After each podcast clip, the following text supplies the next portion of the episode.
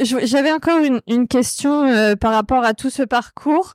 C'était euh, un conseil qu'on aurait pu te donner qui t'aurait fait un déclic ou quelque chose qui t'aurait fait euh, sauter le pas, que tu voudrais partager pour peut-être que, ça inspire les gens ou... Oui, alors moi ce que je souhaite conseiller, surtout, enfin j'ai deux conseils. Un conseil pour les gens, les lycéens qui souhaitent commencer l'université et souhaitent choisir leur euh, carrière professionnelle euh, à 18 ans, que je trouve très très tôt.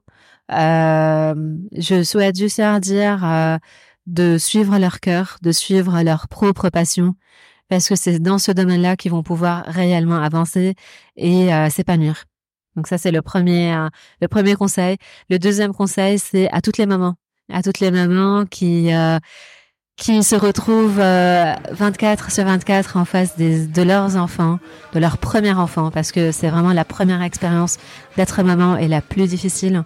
Je leur donne un conseil de, euh, de voilà, de prendre bien soin de leurs enfants, de leur parler beaucoup, de partager leurs émotions et leurs sentiments avec leurs enfants, même s'ils ont deux et trois mois ou même un mois, de parler avec eux comme s'ils étaient des, des, des gens euh, adultes, enfin des adultes, et euh, surtout de s'occuper d'elles-mêmes, les mamans, parce que on s'oublie, on s'oublie facilement quand on devient maman et on met de côté euh, nos propres passions et nos propres euh, euh centres d'intérêt.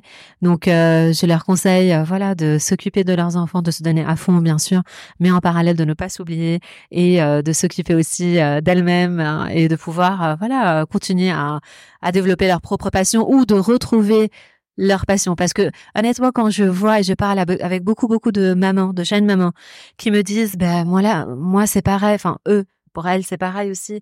Elles ont pu retrouver leur passion au moment où, elles ont eu, elles sont devenues mamans.